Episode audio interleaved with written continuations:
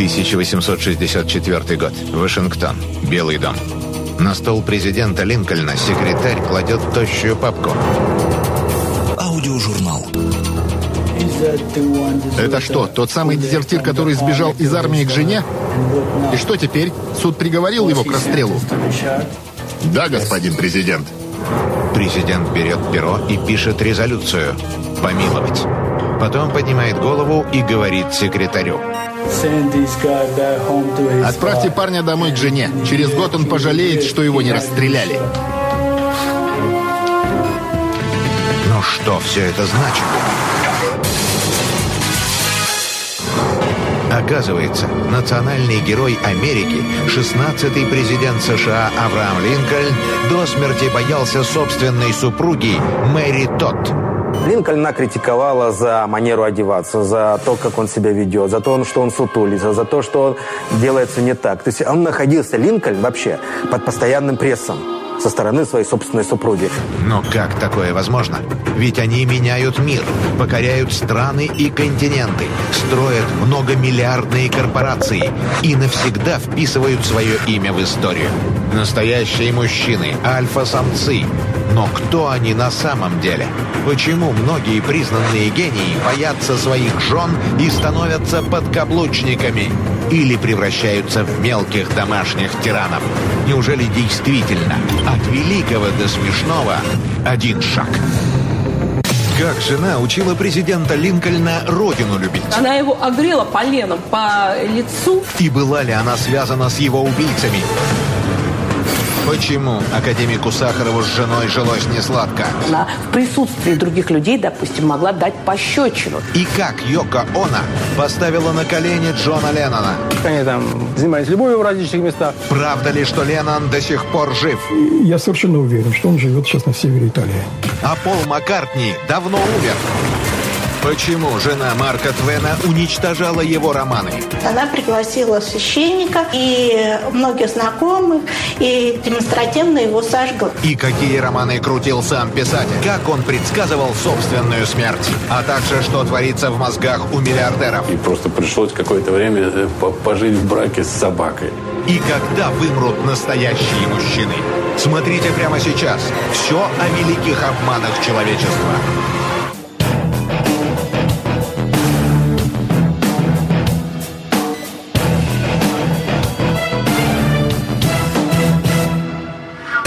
Супруга президента Линкольна, Мэри Тот, не просто изводила президента придирками, но и частенько таскала отца, основателя Соединенных Штатов, за его знаменитую бороду. Она могла просто подойти и плеснуть ему при подчиненных кофе в лицо. Президент мог опоздать на заседание, потому что дрожайшая Мэри спрятала его брюки за какую-то домашнюю провинность. Уже будучи президентом, он пришел на заседание в кабинет с перебитым носом. Оказывается, она его огрела поленом по лицу только из-за того, что он вовремя полено не положил в камин. Она направо и налево транжирила семейные деньги и даже средства налогоплательщиков. А Линкольн молча оплачивал метровые счета и как мог пытался замять очередной скандал. В один год она купила 300 пар перчаток. Линкольн сам вообще был в недоумении. Он сказал, ну, вообще, собственно говоря, эти вещи-то когда-нибудь ты будешь носить? По иронии, Линкольн, добившийся отмены рабства, сам всю жизнь прожил с настоящим домашним диктатором. Может, именно поэтому он так рьяно отстаивал идеалы демократии. Добивался свободы не себе, так хотя бы людям. Что связывало эту скандальную парочку? Ведь они, казалось, были полными противоположностями. Она потомственная аристократка, а он, что называется, парень из низов, без денег и положения в обществе. Поначалу Мэри и Авраам были без ума друг от друга. История их знакомства словно взята из женских романов. Линкольн, подош, подойдя к Мэри, заявил, могу ли я вам предложить самый ужасный танец, который когда-либо вы танцевали в своей жизни? Мэри, он подумала, что он пошутил. Но действительно, когда они вернулись, ответил, это было ужасно. Это было на самом деле ужасно. Вот так состоялось их знакомство. По мнению историков, именно Мэри Тодд превратила сына фермера в харизматичного лидера и президента страны. А может, это она помогла мужу стать масоном? 14 апреля 1865 года. Линкольн с женой и свитой смотрит спектакль в театре Форда в Вашингтоне. В 10 часов вечера в президентскую ложу входит безработный актер Джон Бут и стреляет президенту в затылок.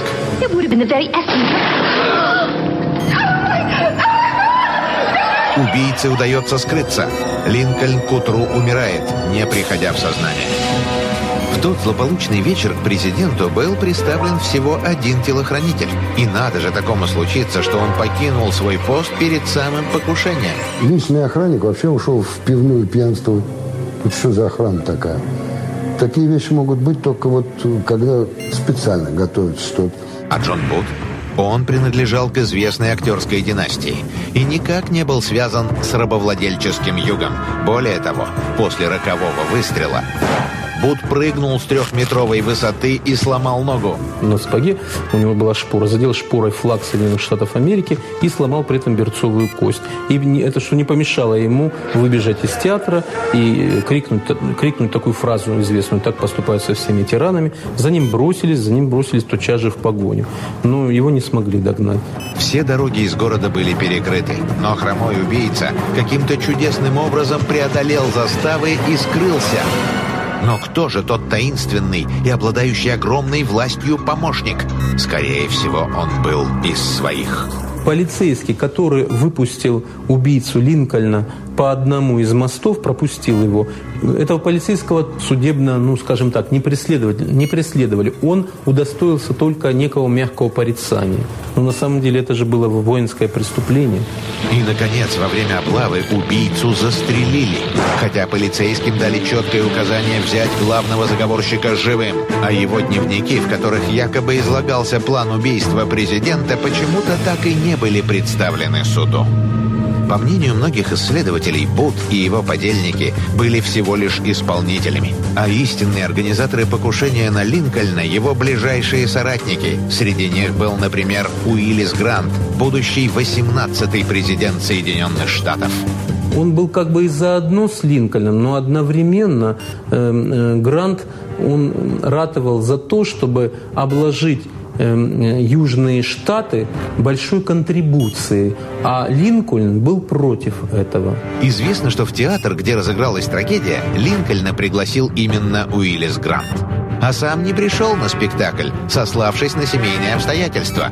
Не слишком ли много совпадений для одного вечера? Но могла ли не знать об этом заговоре та, которая следила за каждым шагом президента? Мэри тот, по крайней мере, должна была подозревать неладное.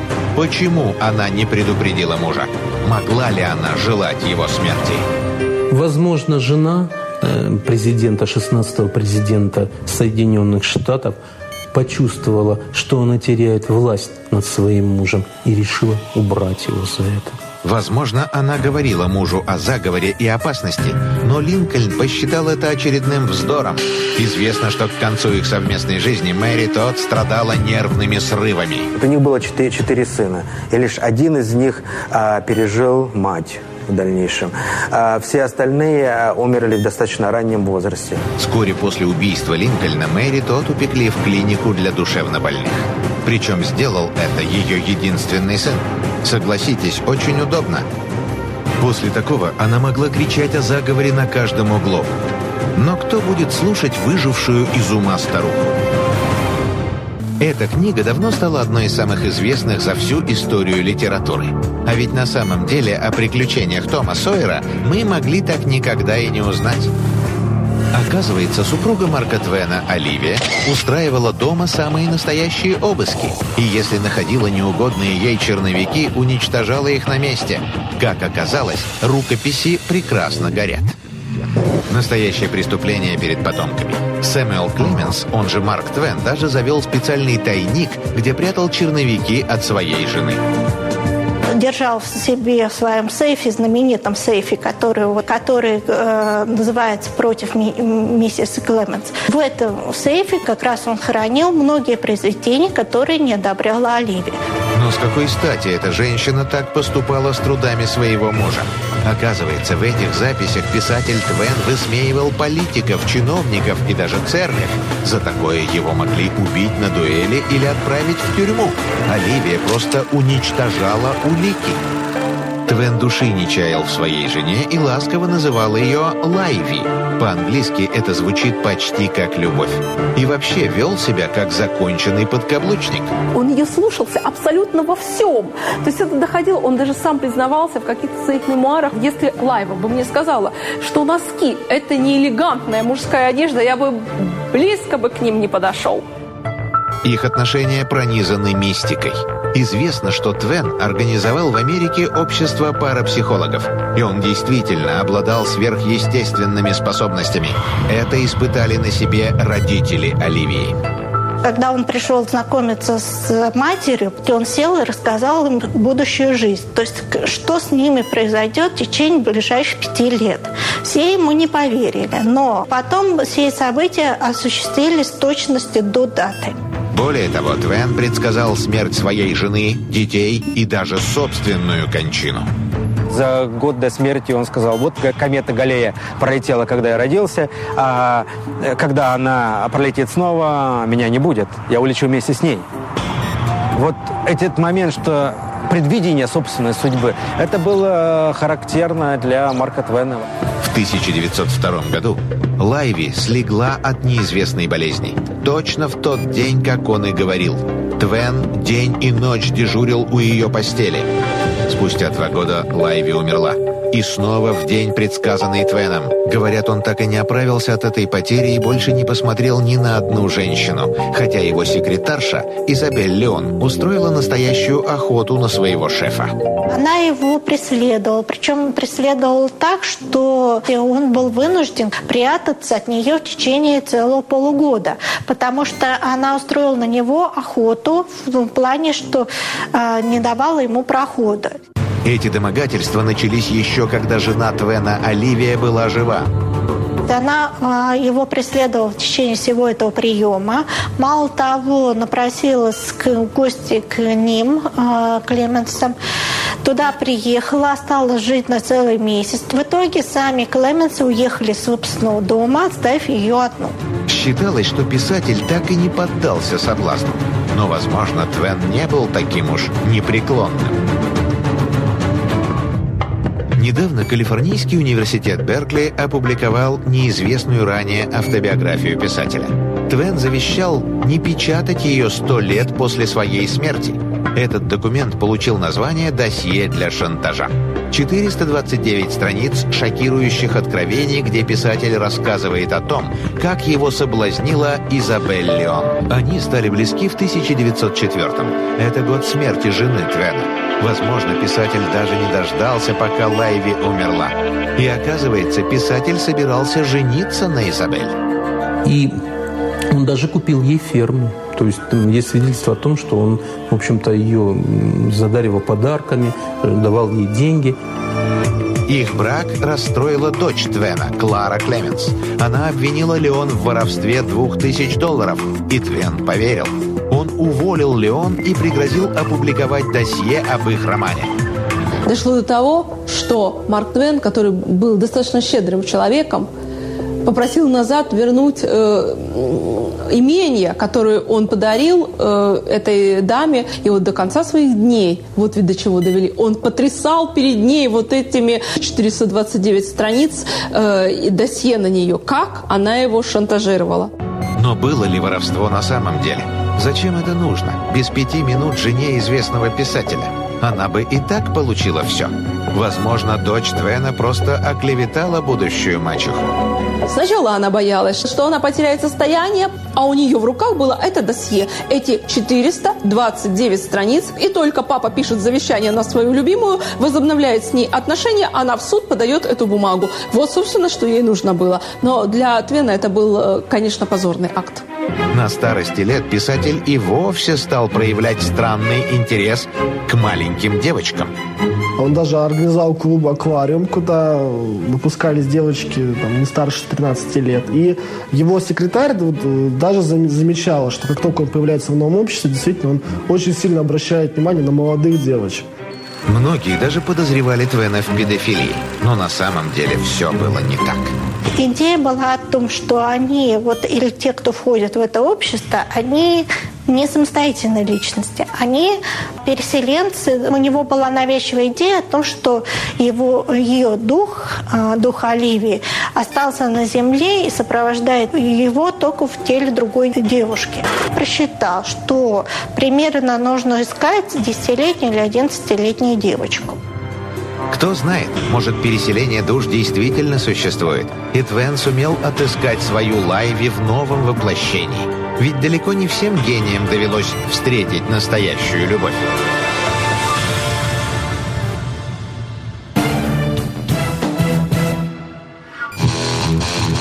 Водородная бомба. Оружие невероятной разрушительной силы. Трудно представить, но у себя дома создатель самого грозного оружия на планете покорно сносил оплеухи от собственной жены Елены Боннер. Она моментально закипала, и при этом она была тяжела на руку. То есть был не раз, когда она в присутствии других людей, допустим, могла дать пощечину. Скорее всего, он безумно тяготел к этому темпераменту, к всепоглощающей такой вот внутренней силе этой женщины. Правда, те, кто лично знал эту пару, уверяли, именно такая железная супруга и была нужна опальному академику. Понимаете, Сахаров был человек э, внешне э, мягкий. Это предполагает такой интеллигентский, код, э, интеллигентский кодекс поведения. То есть, э, ну, он не грубил, он там, не выражался, насколько я знаю, по матери. Э, Елена Георгиевна, она была человек более резкий, и в этом отношении, я говорю, она действовала как меч в его руке, когда нужно было там поговорить, может быть, с кем-то, даже из охранников, там, пожестче, что-то добиться. Первая жена Сахарова умерла от рака в 69 году. От этого брака у него осталось трое детей. Две дочери, Татьяна и Любовь, и сын Дмитрий. Но когда Сахаров встретил Боннер, его родные дети фактически стали сиротами при живом отце. Банер, а у нее было, значит, э, двое детей, дочка старшая и, и сын. Они, он, он им гораздо больше внимания уделял, ну, то есть не гораздо больше, а просто только им внимание уделял. Аудиожурнал. Сахарова не было рядом с его детьми даже в их самые трудные минуты жизни. Даже когда у его дочери э, при родах э, случилась трагедия, умер ребенок, он э, даже не приехал э, навестить ее, а просто позвонил. Дмитрий Сахаров много раз заявлял в прессе. Это все интриги их мачехи Елены Боннер. Она хотела отсечь все, отсечь все его прошлое. И он с ними практически не виделся со, со своими детьми, хотя значит, и он жил в Москве, и они жили в Москве. В 80-е, уже находясь в ссылке, Сахаров несколько раз объявлял голодовки. Он неделями не притрагивался к еде. То требовал, чтобы Елену Боннер выпустили за рубеж на лечение, то выбивал разрешение на выезд для ее невестки. Дмитрий пишет, я понимаю, если бы там это была голодовка с требованием запрета испытания ядерного оружия. Тут еще как бы это, это можно понять. Для того, чтобы э, нескольких молокососов значит, отправить в Соединенные Штаты, академик Сахаров, гордость советской ядерной физики, да, значит, вот, голодает. После одной из голодовок у него случился инсульт, там какие-то спазмы мозговых, мозговых сосудов. То есть ему это даром не, про, не, не, не проходило. Зачем же Елене Боннер и ее род родственникам понадобился академик, находящийся в опале. Мне кажется, что здесь вот этот вот, так сказать, как бы расчет, она становится соратницей лидера русского советского, советского диссидентства, да? Это как из лейтенантов сразу взлететь, там, скажем, каким-нибудь генерал, генерал-майор. Когда она вместо него получает Нобелевскую премию и читает, э, значит, его Нобелевскую речь, это ее очень-очень привлекало. А с другой стороны, и появлялись возможности использовать Сахарова как, как рычаг для того, чтобы устроить, устроить своих детей, которые не хотели жить в Советском, в Советском Союзе. И муж стал для нее билетом к свободе и независимости, в том числе и материальной. В 89-м, после смерти Сахарова, Елена эмигрировала в США, открыла там фонд его имени, а родным детям академика достались только крохи от продажи их семейной дачи. Несколько лет назад музей Сахарова в Москве был на грани банкротства. Один известный русский олигарх выделил на его спасение 3 миллиона долларов. Но этих денег Московский музей так и не увидел. По распоряжению Елены Боннер доллары поступили в ее фонд, находящийся за границей. С этих трех миллионов она очень же большую часть дала своим детям. Два года назад Елены Боннер не стало. Имя Сахарова сытно кормило ее долгие годы в эмиграции. А теперь ее дело продолжила дочь Татьяна. Она открыла в Бостоне некий архив Сахарова, хотя такой уже есть в Москве. От американского правительства эта организация безвозмездно получила полтора миллиона долларов.